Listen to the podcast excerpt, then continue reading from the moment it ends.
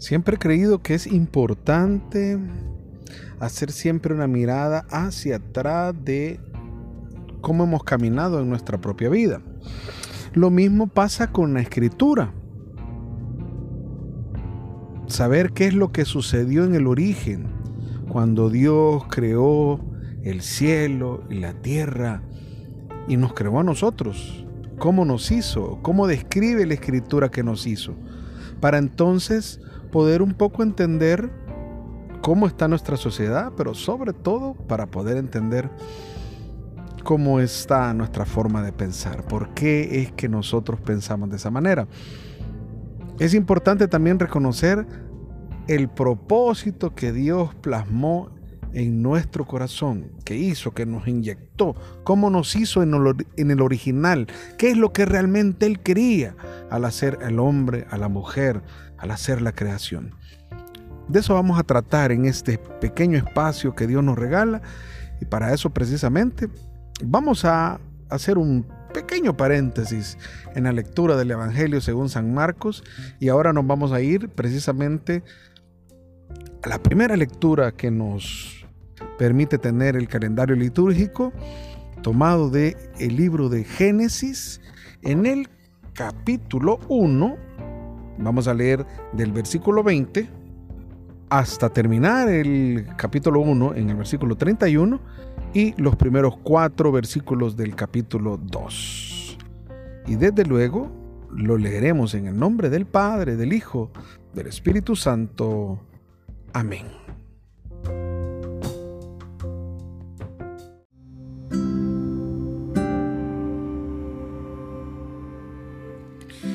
Dijo Dios, llénense las aguas de seres vivientes y revoloteen aves sobre la tierra y bajo el firmamento.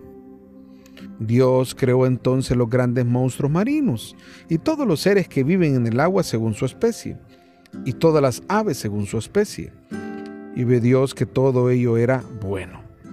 Los bendijo Dios diciendo, crezcan, multiplíquense, llenen las aguas del mar y multiplíquense a sí mismos las aves sobre la tierra y atardeció y amaneció, fue el día quinto. Dios dijo, produzcan a tierra animales vivientes de diferentes especies, animales del campo, reptiles y animales salvajes.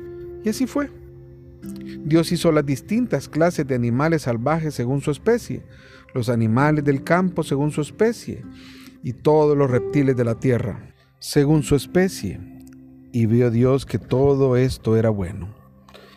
Dios dijo, hagamos al hombre nuestra imagen y semejanza, que tenga autoridad sobre los peces del mar y sobre las aves del cielo, sobre los animales del campo, las fieras salvajes y los reptiles que se arrastran por el suelo. Y creó Dios al hombre a su imagen. A imagen de Dios lo creó, macho y hembra los creó. Dios los bendijo diciéndoles, sean fecundos y multiplíquense, llenen la tierra y sométanla tengan autoridad sobre los peces del mar, sobre las aves del cielo y sobre todo ser viviente que se mueve sobre la tierra. Dijo Dios, hoy les entrego para que se alimenten toda clase de plantas con semillas que hay sobre la tierra y toda clase de árboles frutales, a los animales salvajes, a las aves del cielo y a todos los seres vivientes que se mueven sobre la tierra, les doy pasto verde para que coman. Y así fue. Dios vio que todo cuanto había hecho era muy bueno. Y atardeció y amaneció. Fue el día sexto. Así estuvieron terminados el cielo, la tierra y todo lo que hay en ellos. El séptimo día Dios tuvo terminado su trabajo y descansó en ese día de todo lo que había hecho. Bendijo Dios el séptimo día y lo hizo santo, porque ese día descansó de sus trabajos después de toda esta creación que había hecho. Este es el origen del cielo y de la tierra cuando fueron creados. Palabra de Dios, te alabamos Señor.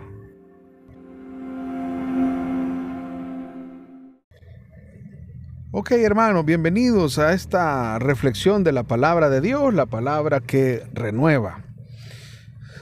No hay duda que esta porción de la palabra que está precisamente en el relatándonos cómo fue el principio de todas las cosas, el origen, la génesis de la creación del mundo, de la tierra, de los animales, de las fieras, de los peces, del hombre, de la mujer, deja en claro una primera cosa que es lo más importante que podemos resaltar. Es que Dios ha creado todas las cosas y Dios las ha creado por amor. Si nosotros vamos revisando con detalle, ahora, aunque la lectura ahora nos lleva de un solo al día quinto, antes siempre hay una particularidad. Dios de alguna manera va precisando todo lo que es necesario para terminar con lo más pleno, lo más hermoso, lo más brillante, lo más maravilloso, el culmen de su creación, que lo hizo al final del día sexto y al final precisamente de esta narración. Quiero recordar que la Sagrada Escritura, el Génesis, eh, el libro de Génesis, presenta dos relatos de la creación. Aquí estamos de alguna manera terminando con ello, con esta narración, el primer relato de la creación que va puntualmente a mostrarnos al Dios creador de todo. Ese Dios creador de todo cuanto vemos, de todo cuanto existe, de todo cuanto se mueve. Importante reconocer este aspecto. Luego, ahora nosotros como cristianos contemporáneos, cristianos modernos, entendemos que Dios hizo todo eso para ponerlo al servicio de Dios, de, al servicio del hombre. Claro que el hombre y todo lo creado definitivamente están para su alabanza, para su gloria. Dicen los salmos que nosotros hemos sido creados para su deleite, para su alabanza. Y precisamente eso es lo que hacemos. No como un titiritero que ocupa sus títeres y nos mueve como quiere, no, sino que nos hizo precisamente para que con nuestra vida nosotros le sirvamos de deleite, Él se glorifique en nosotros. Es que Él como Padre Creador, Él se glorifica cuando el cielo eh, está en su lugar, cuando las estrellas brillan, cuando el sol brilla, cuando la luna brilla, cuando produce y hace de acuerdo al propósito que fue creado cuando los animales se reproducen, cuando las flores dan eh, semilla y dan su fruto, cuando los árboles frutales dan su fruto, ahí se deleita el Señor. Ahí se deleita y cada vez que nosotros vemos una flor abierta, cada vez que nosotros vemos un árbol que da su fruto, cada vez que nosotros vemos un animal con, con sus crías, son deleite de Dios, son alabanza de Dios. Lo mismo nosotros. Nosotros cuando hacemos gloria de su nombre, cuando vivimos, cada acto de nosotros, de nuestra vida, glorifica y exalta a Dios. Ah, ok, pero cualquiera me puede decir en un momento, bueno, pero todos los actos buenos del hombre, claro, porque los actos de maldad ahorita, digamos, no es un tema en discusión porque, digamos, no hemos entrado a esa parte de la narración que ya estará más adelante en el capítulo 3, cuando es la caída del hombre a través del el pecado, ¿sí? Pero lo que, el punto que yo quiero tratar en este momento y dejar bien en claro es que nosotros fuimos creados por Dios, número uno. Número dos, fuimos creados para deleite de Él, para su alabanza. Y número tres, siempre que terminaba cada día de la creación, terminaba en la revisión de lo creado y en la revisión de lo creado, cuando Dios hacía auditoría de todo lo hecho, siempre decía, y vio Dios que era bueno. Y quiero llamar su atención cuando al final del sexto día, el día que había creado al hombre y a la mujer, en el versículo 31 del capítulo 1, dice, Dios vio que todo cuanto había hecho era muy bueno. Entonces a mí me parece aquí que incluso hay un, hay un, hay eh, un aspecto importante que resalta. Uno es la creación de todo cuanto, el, cuanto Dios había hecho y todo le había parecido bien, porque todo Dios lo hizo bueno.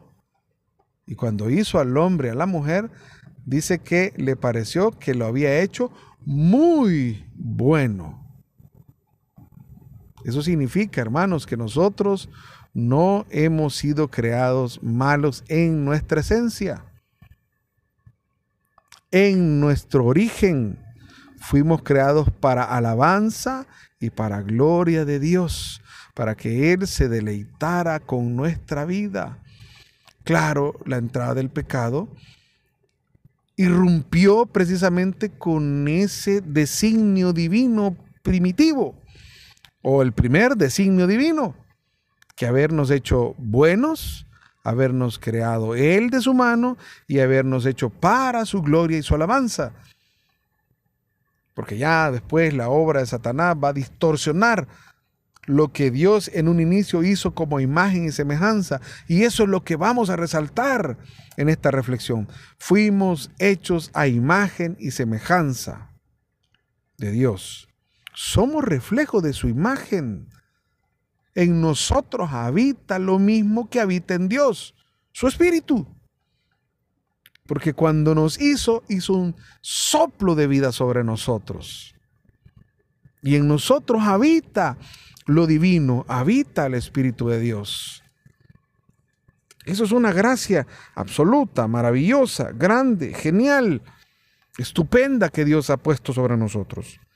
Dios nos creó, nos creó para su deleite, para su adoración, para su gloria, y nos hizo buenos, porque nos hizo a su imagen y semejanza. Y nos dio algunos propósitos, y aquí quiero centrar finalmente mi reflexión en que aquí están los propósitos incluso para el hombre y los propósitos para la familia. Yo quiero hacer una especial atención porque en esencia Dios, todo lo que hizo antes del hombre, pareciera ser que fue inconsulto.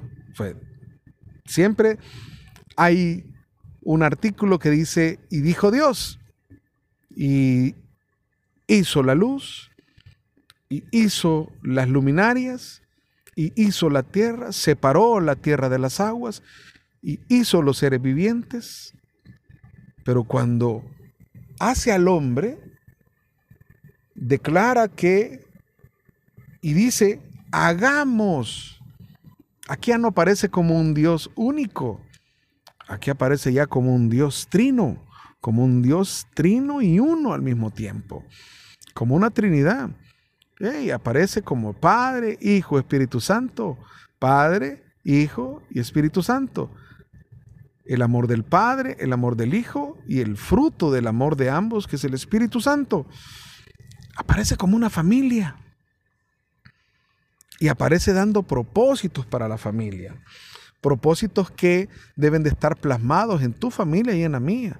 Fuimos hechos a su imagen y semejanza. Hermano, querido, lindo, precioso, no nos olvidemos que nosotros tenemos que ir moldeando una imagen en nuestra vida. Es la imagen de Dios. Irnos pareciendo cada vez más a Dios. Cada vez que nosotros damos un mal paso, un paso al falso, nos equivocamos en nuestra vida, distorsionamos esa imagen. Cada vez que no estamos haciendo actos agradables a Dios, distorsionamos esa imagen. Y no solo distorsionamos la imagen de Dios, sino que en realidad no estamos dándole gloria y alabanza a su nombre. Y entonces estamos desvirtuando el fin para el que fuimos hechos. No olvides, por favor, grábatelo en tu corazón. Fuimos creados por Dios y por eso somos su creación, por eso somos sus hijos y verdaderamente somos sus hijos. En segundo lugar, fuimos hechos para alabar y glorificar su nombre. Y en tercer lugar, fuimos hechos buenos. Y por eso nuestros actos tienen que ser así, buenos. Por lo menos ese es el esfuerzo que tenemos que hacer. Esa es la lucha que tenemos que hacer. Esa es la batalla de todos los días. Hacer las cosas bien. Para entonces ser del orgullo, del deleite, de la alabanza y de la gloria de nuestro Padre y Señor y Dios.